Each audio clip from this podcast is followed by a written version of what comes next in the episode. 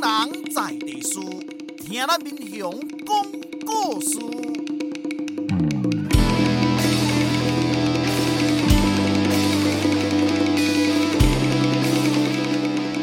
您现在收听的是我的民雄朋友们，我是主持人管中祥。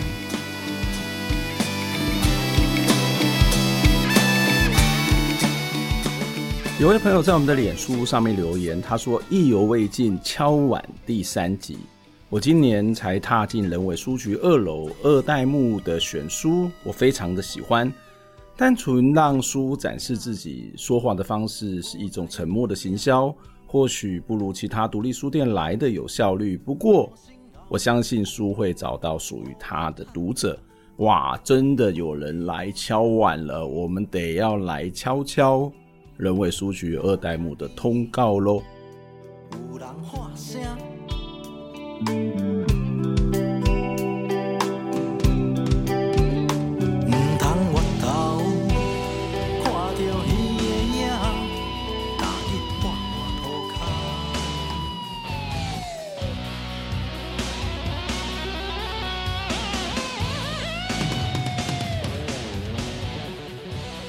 我们现在听到的这首歌是由林强跟侯孝贤所演唱的《无声的所在》，收录在少年安的专辑当中。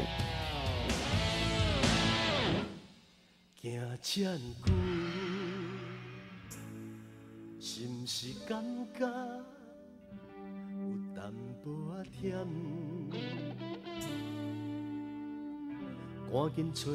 个无声的所在，一个会当喘大气的所在。看看倒落来，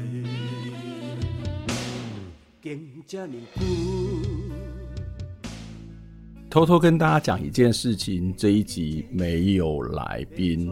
没有错，哭哭了。我们这一集真的没有来宾，所以待会我们要做什么呢？先来听这首歌，无声的所在。慢慢啊，想看觅，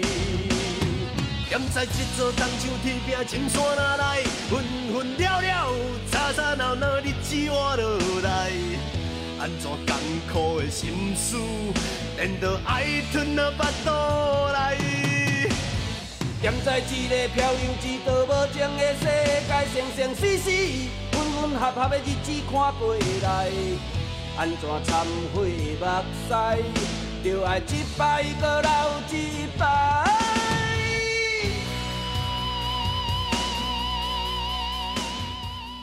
我其实蛮喜欢这一首歌，还有这一张专辑，特别是还有这一部电影哦。这部电影《笑脸安》事实上是在一九九二年就已经播出的电影，但是三十年后，也就是二零二二年的现在，它又重新数位修复。这几阵子呢，在台湾的戏院重新的上映，我也当然要跑去看，因为我真的非常非常喜欢这部片子哦。说到修复这件事情，其实蛮重要的哦，就是有很多。历史的东西，特别是影片，它其实是一个个人的记录，也是一个家庭的记录，甚至它会是一个社区的记录，或者是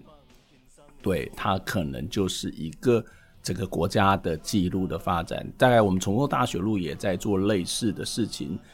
台南艺术大学他们其实有一个老的录影带修复团队哦，他们常常会到社区里面去重新修复这些影片。这些 home video 家庭的影片，希望能够把大家的记忆给留下来。那当然，我们要播这首歌的目的，并不是要去跟大家讲这个修复的故事，而是我很喜欢这一部电影《少年安》少年安哦。为什么喜欢这一部电影？其实这部片子我刚刚有提到，说是在一九九二年就已经发行的片子哦。那一九九二年其实刚刚解严没有多久，这部片子大概在。描述这个台湾的黑帮哦，特别是在这种中南部的黑帮，它是设定在北港哦，然后有两个青少年，他们所面临到的各种家庭的暴力问题，或者是在家中没有办法得到温暖，或者是一种失学呃失去家庭的支持，所以他们事实上就会变成这个七特因啊，然后在卷入的一场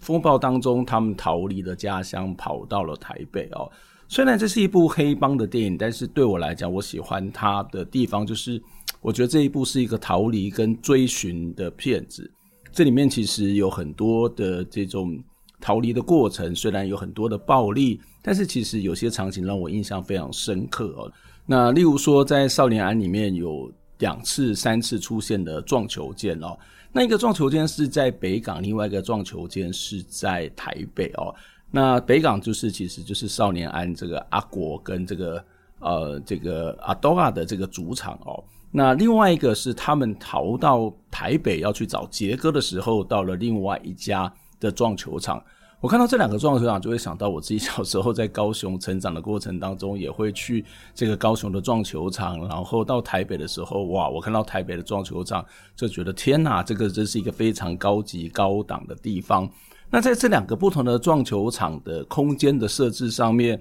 其实我觉得一个就是导演要告诉他，这是北港，它是这些少年的家；另外一个是台北，是一个陌生的异地。然后在北港打球的人，其实有一部分是自己的兄弟，另外一个在都市呢，其实是一群嗯，我觉得在影片里面讲的是一群拽屁的这个都市人哦。那虽然这些人都玩着是相同的撞球，有着相同的记忆，可是，在不同的地方，在打撞球的时候，身份、位阶、主体关系、情感，其实都不太一样哦，会有一些不同的相对位置，还有这种情绪的展现。那所以在台北的时候，事实上阿狗啊就被压抑住了。可是，在自己家乡打球的时候呢，他事实上就会有一个比较解放的、开放的这个心胸心情哦。我非常喜欢这样的一个段落。那这也是我们在这个三十多年前哦，就像我自己刚到南从南部到台北去工作，而、不是工作了，去读书的时候呢，就其实就呃有一个很深的对比跟感受哦。那我也很喜欢这一张专辑里面的所有的歌曲，还有这一段影片，我觉得非常非常的有张力。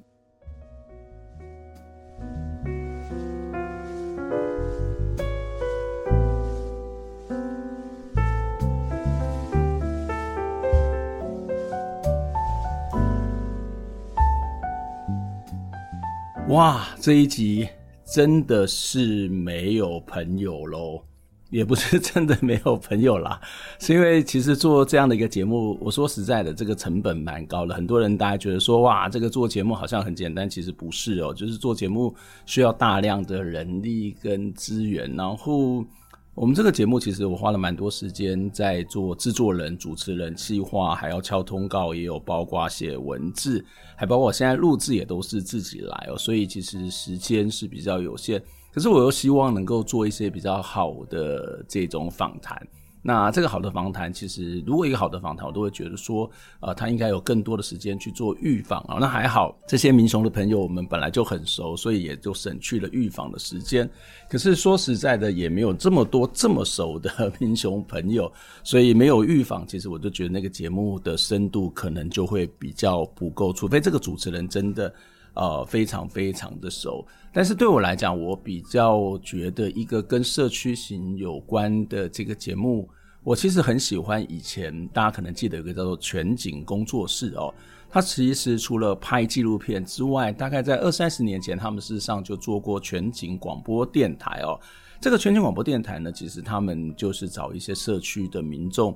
来担任主持人，然后自己来谈自己的生活，自己来谈自己的经验。当然，在这过程当中，也需要有一些所谓的 empower 或所谓的培训的这样一个过程。其实这个成本也是一样，非常非常的高哦。那呃，所以这一集为什么会是我自己一个人来讲呢？其实一部分是嗯有点累哦，我说有点累，就是有点要做的事情有点多，所以我想要稍微的停顿一下。但是下一集还是有朋友了哈。然后，但是我想要借由这个机会，借由这样一个稍微的停顿的过程当中，来跟大家谈啊，为什么要做这个节目，以及做这个节目背后的。一些原因，还有很重要的一件事情，就是这个节目其实是由中正大学传播系跟重构大学路计划一起录制的哦。那如果没有这个重构大学路计划，应该也不会有这个节目。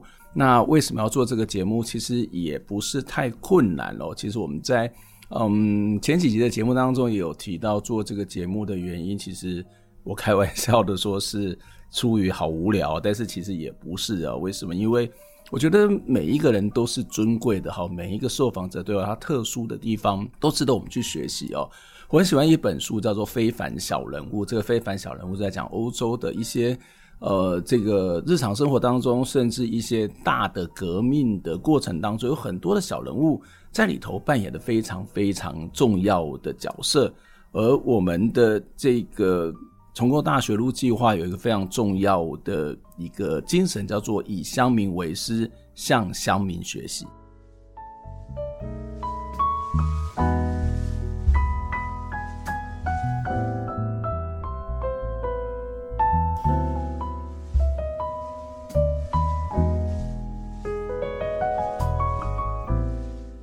大概很多人知道，呃，这个节目为什么会有这个节目的制作，是因为。我们有一个呃叫做“重构大学路”的计划。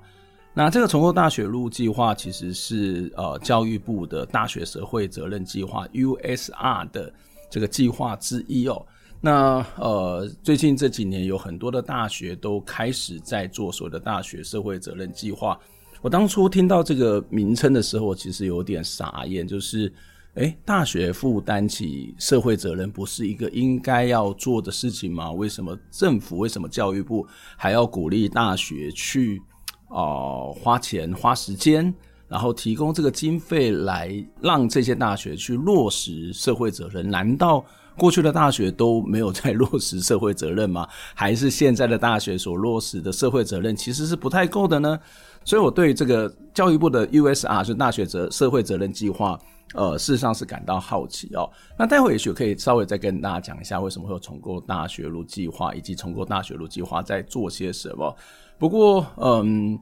当我跟人家讲说啊，我现在在做的是重构大学路计划的时候，很多人他其实就会觉得有一点点的疑惑，疑惑是来自于对这个名字的称呼，就是。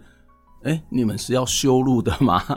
大学路有什么问题吗？为什么你们要修路呢？所以，所以才叫做重构大学路，或者是就是叫做重建大学路。其实不是啦，重构大学路，其实我这是我想的一个题目，然后我觉得这个题目是一个还蛮有意义的一种现象哦。什么意思呢？我们可以从我我觉得为什么取这个名字，我我我觉得最简单的一个想法就是。每一个大学啊，或者说很多的大学，特别是在这个九零年代之后、八零年代、九零年代之后新成立的这些大学，它前面的那条路通常不是叫做大学路，要不然就叫做学府路。那你会不会觉得很奇怪啊？为什么一定要叫大学路，或者是叫学府路呢？那如果没有叫做大学路之前，这里可能没有路，那或者是说它原本有别的名称，但是如果因为大学来之后，就把原来的名称给改掉，叫做大学路。哦，我觉得这个其实是蛮奇怪的。为什么？因为，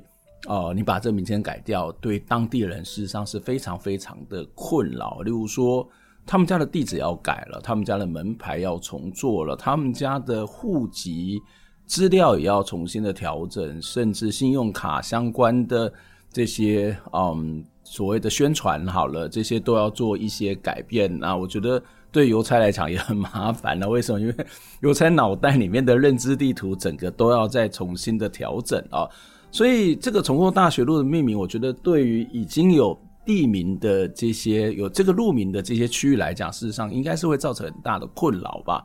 可是如果本来就没有一条路，而因为大学来之后就叫做大学路，那取名叫大学路就是一个比较妥当的做法吗？嗯，我觉得也未必啦，因为。这条大学路的命名为什么不是以地方的特色或是地方的历史跟文化作为一个命名的主轴呢？所以在这样的一个思考之下，我当时在取这一个啊我们计划名称的时候，就叫做重构大学路。重构大学路其实有一个副标题叫做“认识、认同与共同行动”。大学社会责任其实一直在强调一件事情，就是希望大学可以为地方做什么。但是我觉得，呃，不管你是要为地方做什么，或是要跟地方一起做什么，之前恐怕你都要得有一些认识吧，要先从认识开始。如果你不认识个地方，然后从大学的为中心去思考怎么去做计划，怎么去做规划，那不就是跟我们刚刚谈到的以大学为中心为主体的思考的问题是一样的吗？所以你要先认识，你要去认识这个地方。然后乡民跟学生之间要有一些彼此的认识，乡民跟老师之间有一些彼此的认识。当你开始认识之后，你们才有可能，或是我们才有可能产生喜欢，或者是爱上这个地方，也就是你才会有所谓的认同这件事情的产生嘛。那当你开始认同之后，我们才有可能共同行动。所以我觉得重构大学路很重要一件事情就是共同行动，是一个以彼此作为一种主体的方式来共同来做一些事情，而且事实上是在一个相互尊重的前提底下啊。好，所以在很多地方的名字都叫做大学路，但是从大学路的命名，你都会发现大学可能跟地方没有什么太大的关系，然后在。这样的前提之下，要去做所谓的大学社会责任，我觉得其实是有一些些的难度哦。呃，如果以中正大学的这种创校的历程来说好了哦，我觉得中正大学一直以来跟社区之间的关系，应该说是可以再紧密一点，是可以更好的哦。事实上，在中正大学建校的时候，我们在隔壁村的丰收村。五谷王庙，它事实上就提供了一百二十公顷的这个庙产的农地，来作为学校的发展基础哦。那中正大学在三星村里头哦，除了它规划有一些校园内部的这些建设之外，其实当时台湾的政府也在周边，就是所谓中正大学周边规划了有将近四百五十公顷的中正特区哦。那这中正特区里面包括了商业区、住宅区、休闲区等等哦，所以你到中正大学附近，你会发现这个特区的房子几乎都是斜屋顶，因为这是特区的一个，我如果没有记错的话，是特区做一个特区它的一个必要的规范，我至少在嘉义县是如此哦，所以希望这个特区呢，能够让社区跟学校之间能够相连在一起哦。不过，在规划的时候，或是规划到这样一段时间里头，你都会发现，呃，我们中正大学或者一般的大学都会以自己的需求去做建设、去做规划，跟这个所谓的呃乡间之间跟这个社区之间的关联性相对之下，比较不会把它纳入一起，在做整体规划跟思考哦。而且，其实当时中正大学。一开始的时候是以英国的这种国外的大学城作为一个设计的版样去构筑大学跟社区的面貌。好，这就是我们可以看到，在一开始思考的时候，它事实上比较没有这个社区的观点。可是很重要的是，社区其实又提供我们大量的土地，所以这边就会看到。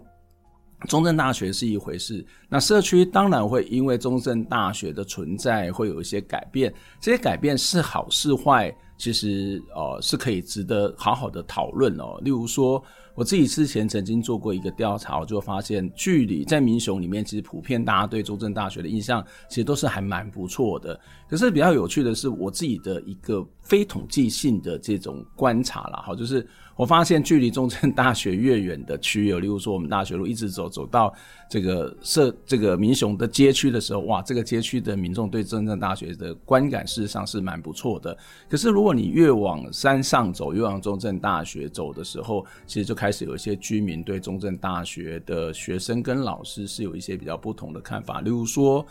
呃，骑车很快啊，当然这因为这个是来自于不同的交通习惯哈，所以当然居民会觉得学生骑车很快，那学生或者是老师会觉得说，哇，这个居民怎么像三宝一样？所以这其实就会发现两种不同的生活形态被凑在一起，然后就开始产生了一些呃不一样的思考或者是冲突哦，或者是说我自己就住在这个三星村里面，然后我也是三星村的村民。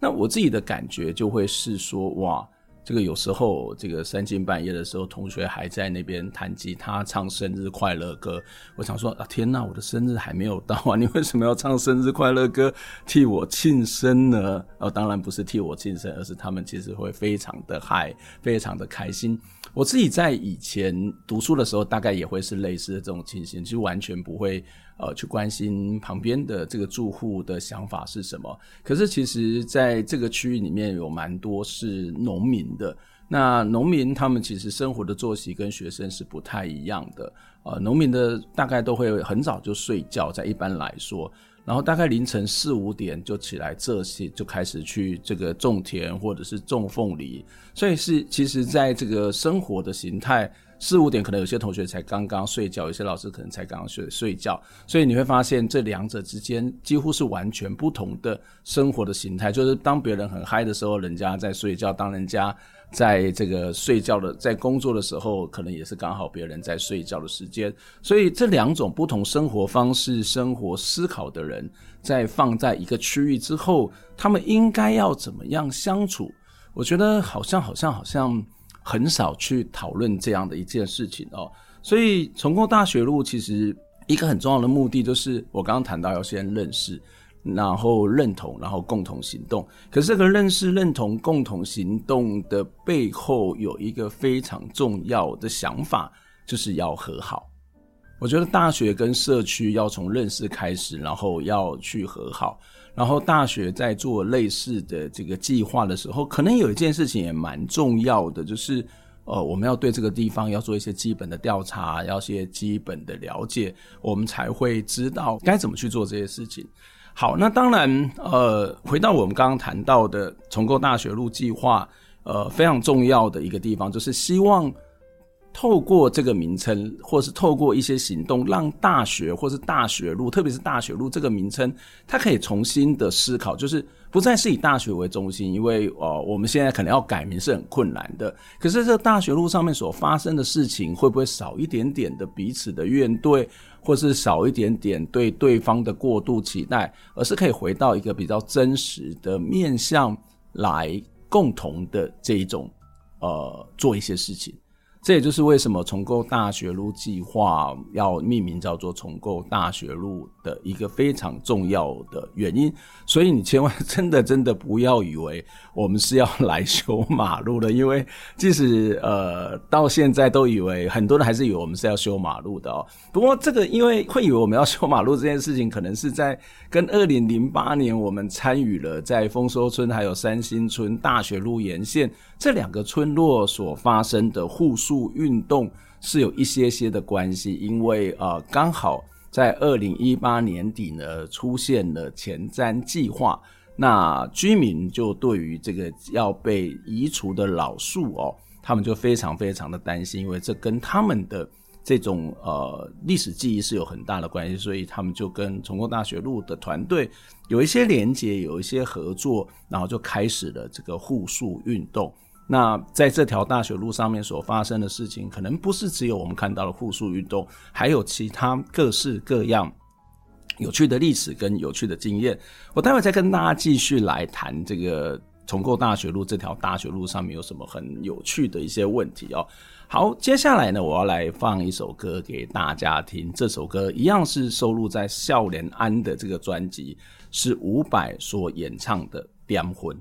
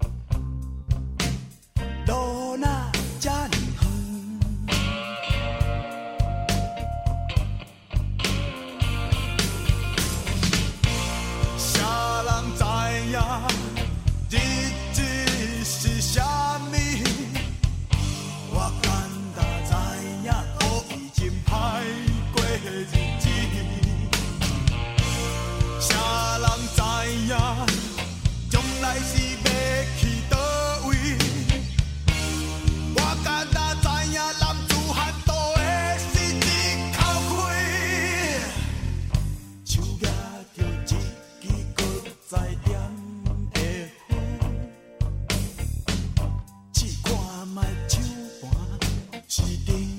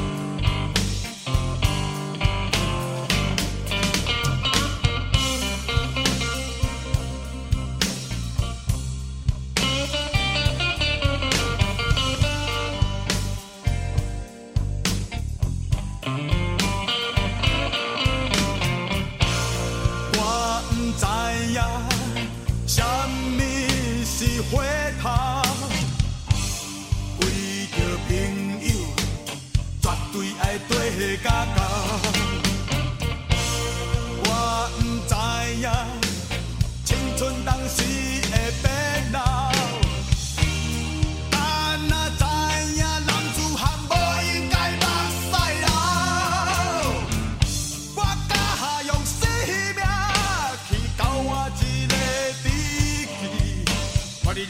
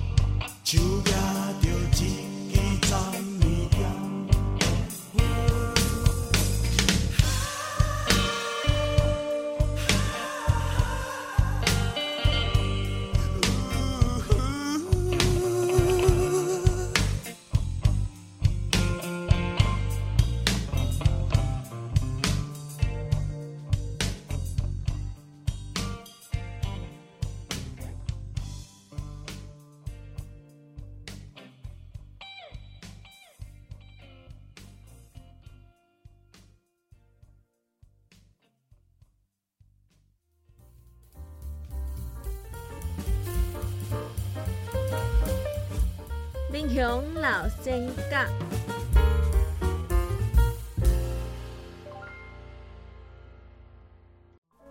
王传宗，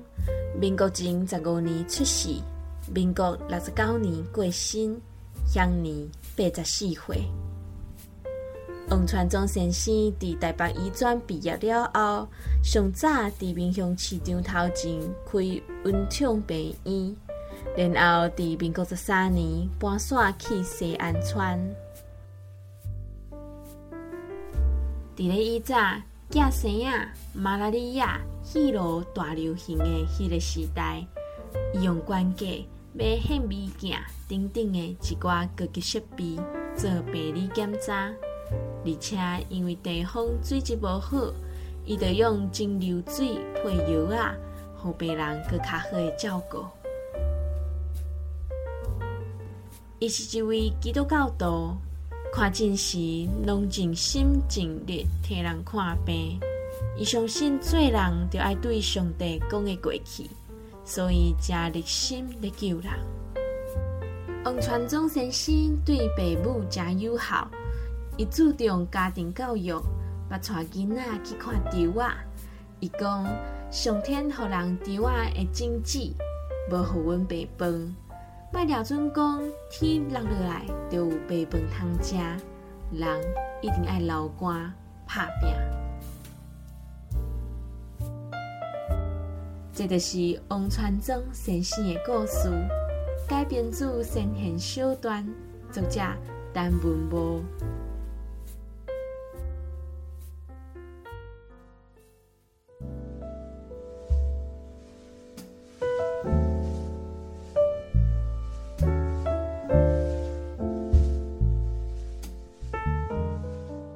我们听到的这首歌是伍佰的《点婚》，收录在少年安的专辑当中。我第一次听到伍佰哦，其实是在我在念大学的时候，因为那个时候也差不多也就是少年安这个年代啦，就是一九九二年，哎，差不哎，稍微晚一点哈，就是一九九二年之后，呃，我我应该是在一九九二年之前念大学，因为我有参加过野百合运动。所以在那个时候有，我记得有一次在学校里面邀请陈明章老师来演唱哦，那跟水晶唱片联络，那跟水晶唱片联络的时候，这个呃水晶唱片的工作人员听说是现在的辅仁大学的呃辅新的辅新系的教授何东红哦，听说是他，他就说啊，我们这边有一些人要出新的专辑哦，那要不要？也到你们学校来做演唱，所以那个时候刚好他们要出了一张专辑，叫做《板的》的这个专辑。那那个时候有个人叫做吴俊霖，就是现在的伍佰，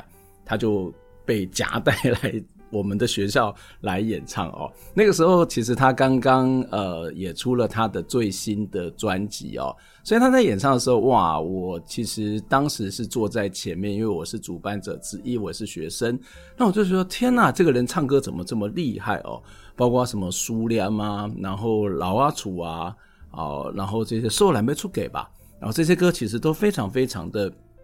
不只是摇滚，而且把那个蓝调的感觉唱得非常非常的好。这个就是我对于这个伍佰的最初的印象。当然，我们今天的节目不是要跟大家谈伍佰了哈。这个节今天的节目呢，要来继续跟大家谈说为什么要做这个节目，然后大学路为什么要叫重构大学路。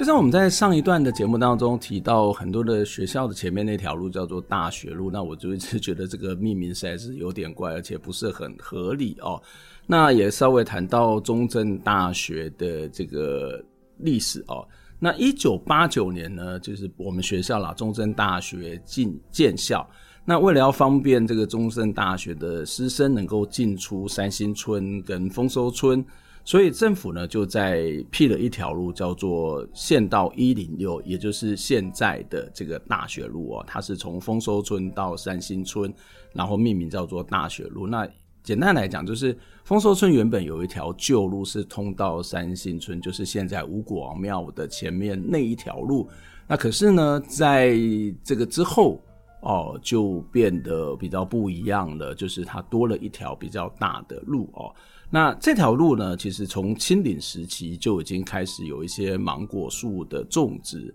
可是到了这个日本殖民的时代呢，为了要庆祝天皇的登基哦，台南州的这个呃玉皇的这个大典的纪念活动，它的主要的目的是要去改善一些道路的状况。所以在这个纵贯路，也就是现在的台一线以及指定道路的两旁呢，会种一些热带的水果。而大学路呢，其实就是在台一线的支线，所以当时的丰收村的乡民跟三星村的村民哦，乡民呢，他们其实就是在日本警察的监管之下来开始种芒果树的哦。那大概是两两为一个单位，然后可能几个人共同的来照顾这一棵的芒果树。那如果你照顾不好的话呢，还会被打屁股，被打脚底板哦。所以其实这个芒果树其实是有一些殖民的意义哦。那或者是对于这些乡民来讲，他们从从这个从小就开始陪着树，或是树陪着他们一起的成长。我还听过乡民可能是胡扯的，就丰收村的朋友，这是之前的总干事名著哦，李明柱他说。他以前到东龙国小去上课的时候都没有走路。什么叫没有走路？他是从他们家，然后攀爬芒果树，然后这样跳着跳着，像泰山一样，就跳到东龙国小那边。但是我觉得这应该是在跟我胡扯。如果是真的话，那真的是轻功非常非常的了得啊！那除了这个是一个种植的乡民种植的记忆之外呢，其实当地的一些耆老，就是包括像黄文洲先生，他曾经也跟我讲过一个故事哦，就是。这个像台一线啊，或者是现在的这个省道，在过去叫做傣滚楼，或者叫做滚涌楼。为什么叫傣滚楼跟滚涌楼？其实从清国的时候，这些就是一个台湾最主要的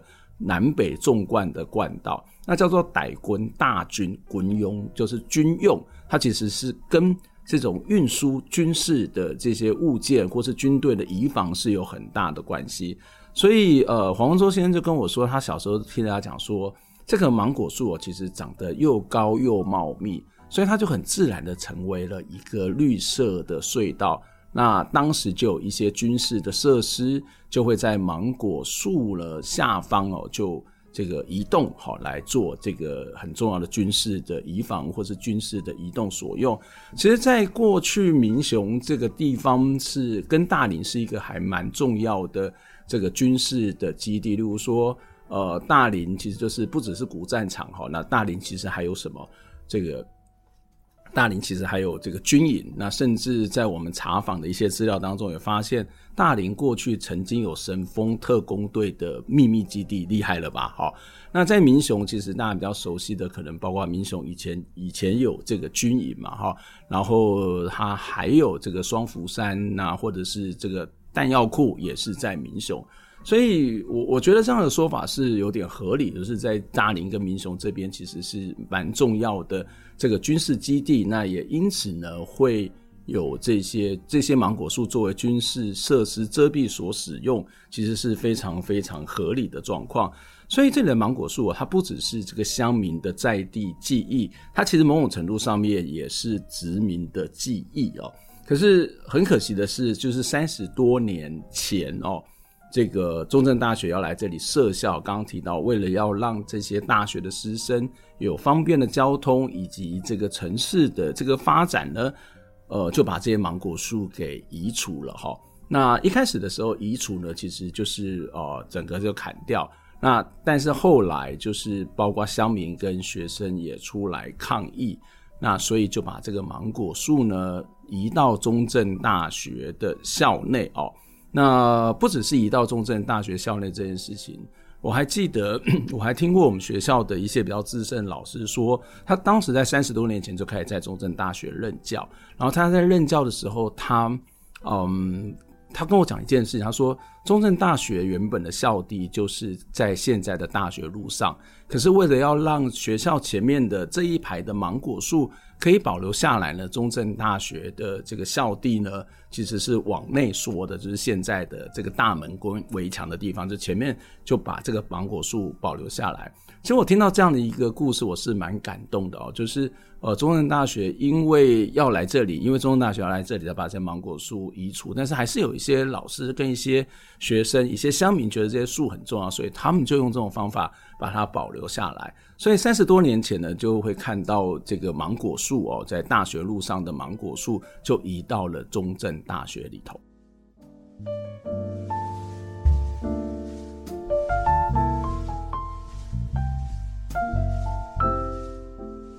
不过，这个芒果树的故事还不是到这里哦。其实，这个芒果树当时虽然保留的一部分下来，一部分是移到中正大学。可是，二零一八年的时候呢，它其实又面临到另外一个命运哦。二零一八年，嘉义县政府还有民雄乡公所因为获得了这个前瞻计划的补助哦，那准备要进行大学路的这个道路的改善工程。那当时他们所提出来的理由之一呢，就是这个中正大学附近哦车祸严重。所以为了要改善交通，要把原来的这个双安全岛改成单安全岛，所以就得要把这个种在这个大学路二段，也是丰收村的前面这一段的芒果树呢，必须要把它移植哦，把它移除啊。当时其实移植跟移除其实是有点搞不清楚，因为呃，我们曾经在那个时候问过县政府，他还有一个没有一个明确的要把这个芒果树。移到哪个地方的这样的一个一个详细的规划啊，所以他是希望把这些芒果树移除好，然后以利工程进行。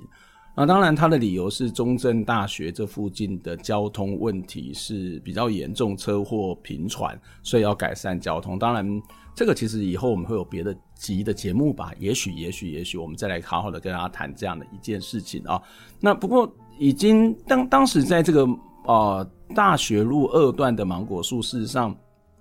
只剩下八十一棵，然后这八十一棵中间有一部分其实是后来因为移到中正大学之后再补种的，所以它是一个新树跟老树之间共同存在的这种状况。那当然，因为这个乡民对这件事情的不满，所以乡民就跟师生组成了大学路护树联盟。那重构大学路计划呢，也受邀参与到其中。那经过了一连串的这种抗争协调，那虽然这个大学路护树联盟提出了道路安全跟老树保存双赢的策略，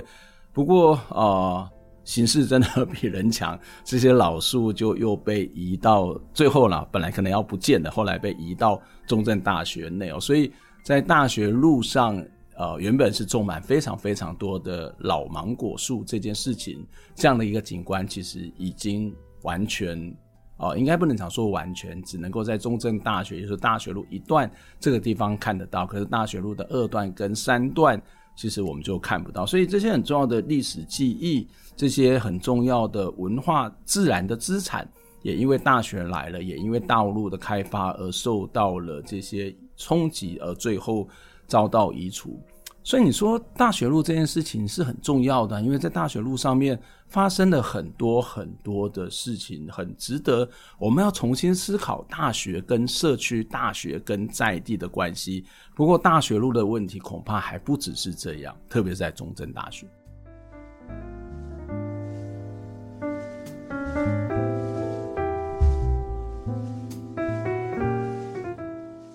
虽然在三十年前就已经新建了大学路哦，不过早期哦，中正大学的校址其实叫做嘉义县民雄乡三星村陈厝寮一百六十号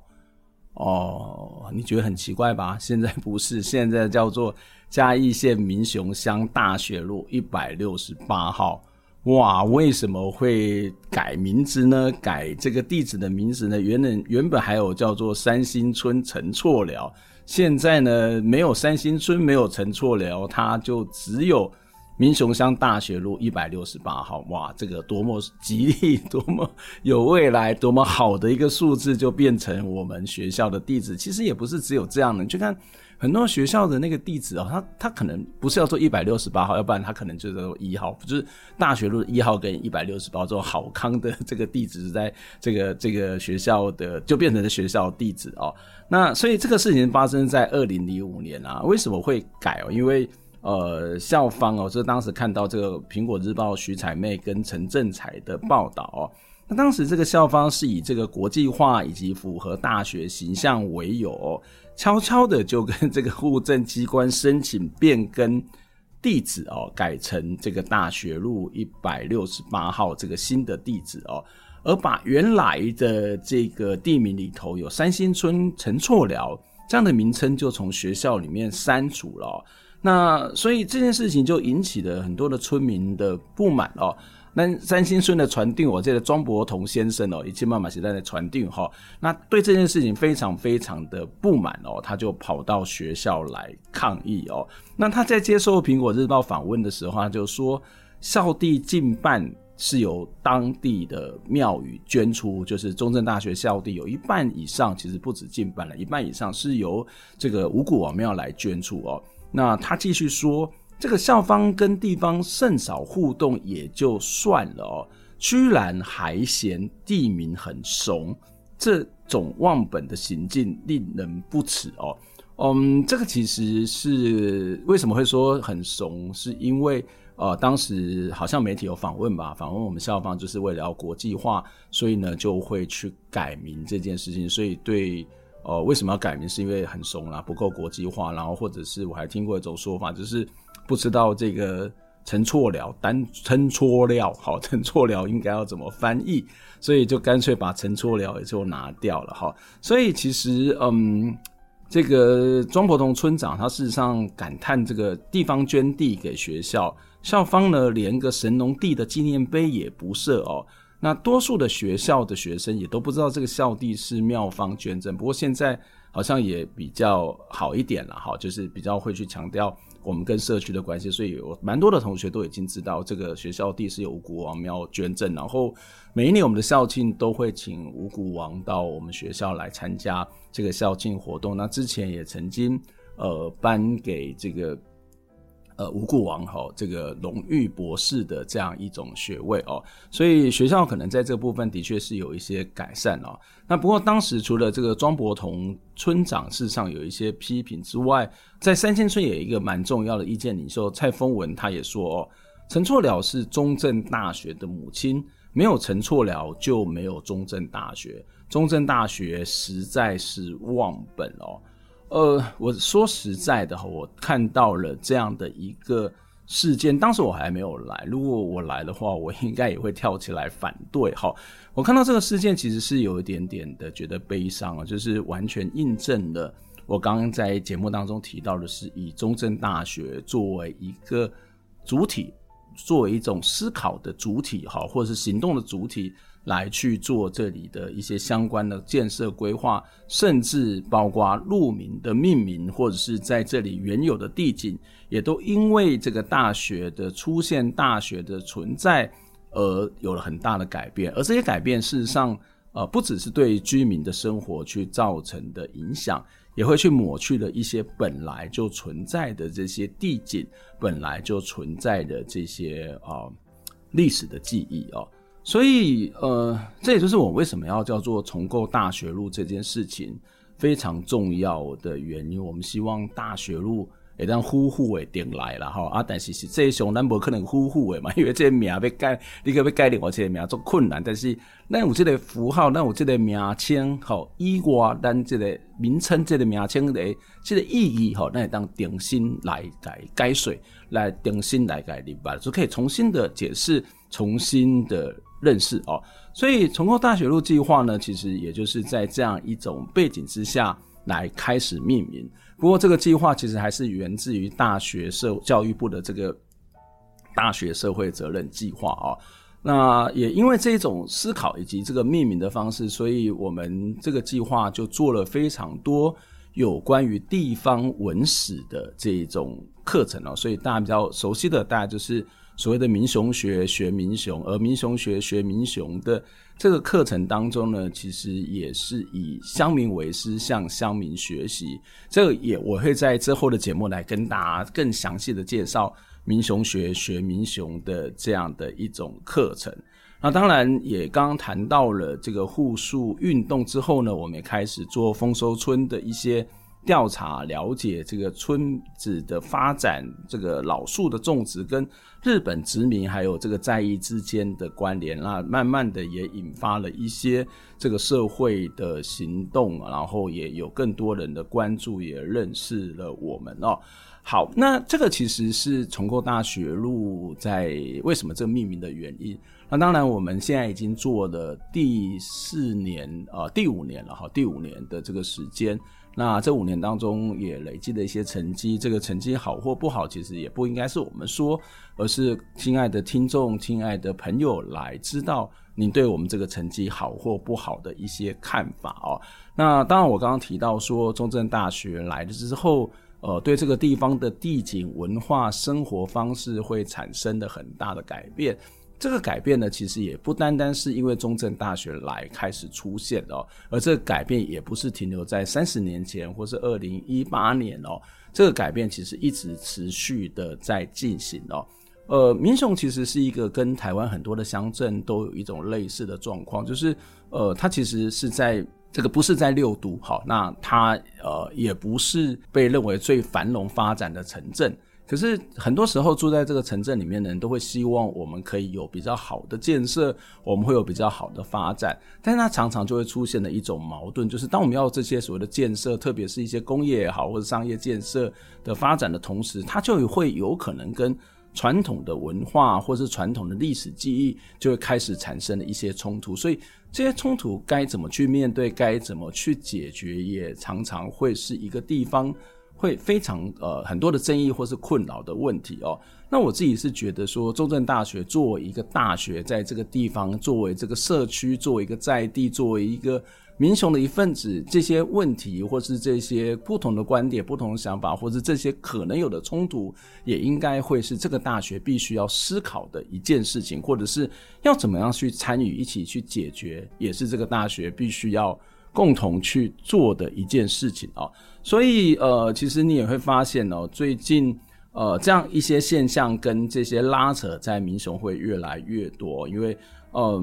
民雄乡虽然是在嘉义县的繁华之地，但是在整个城乡的发展，它其实相对的是一种呃比较边缘的角色哦，所以它常常会有一种比较典型的城市发展与文化生态之间冲突的一些现象的产生。所以我们看到最近这几年会开始有一些比较大的变化，例如说呃铁路高架化，例如说要设立这个呃中科院要设立这个航太基地。然后呢，要新建行政新的行政大楼，然后菜市场也可能会有一些搬迁，所以这些新的建设进来，势必会对这个地方的生态、文化、历史以及生活的方方面面产生各式各样的冲突冲击。那这些冲击可能是好的，但是某些部分可能也会有一些人觉得这可能不是好，比较不是那么的合适哦。所以他在这个新旧拉扯之间该怎么办？我觉得这是所有的民雄乡 乡民，或者是重构大学路计划可能得要去思考的一个问题哦。所以在这样一个前提，在这样一个背景之下，哇，终于来到我们今天的重点了。如果你有听到这一段的话，就是重构大学路为什么要做？我的民雄朋友们呢？终于来到重点，其实很简单，就是。回到我刚刚讲说，每一个民雄的人，他都有他自己的观点；每一个民雄人都有他的独特之处；每一个民雄人都有他对于这个地方的生活的记忆跟看法。那保存历史很重要，保存看法很重要，让这个看法给更多的人知道，也一样很重要。所以，这就是我们为什么会来做我的民雄朋友们这个节目一个非常非常重要的原因。好哇，没想到我今天一个人独角戏来谈这么久的时间，我发现我好多东西都还没有谈完哦，所以只好继续让朋友不要出现，让我好好的来谈为什么要做这件事情，以及我到这里来做了什么。最后我被来点几首歌好烂的听众朋友哦，我们这首歌也一样是收录在少年安专辑哦，嗯，侯孝贤唱的《梦中人》。可是呢，这首《梦中人》哦，哎，对，不是侯孝贤唱的。这首歌其实最早最早是在陈升的《贪婪之歌》里面的一首，叫做《无言》。它是一首演奏曲，然后也有一些些的，嗯，这个呃，哼哼啊啊的吟唱的这种声音哦。那后来在一九九一年，林强的《向前走》用真亚这首非常有名的这张专辑里面，也收录了《梦中人》这首歌。那在少年安里头，就是由侯孝贤来演唱。我们现在要听的是一九九零年陈升《贪婪之歌》的版本《无言》。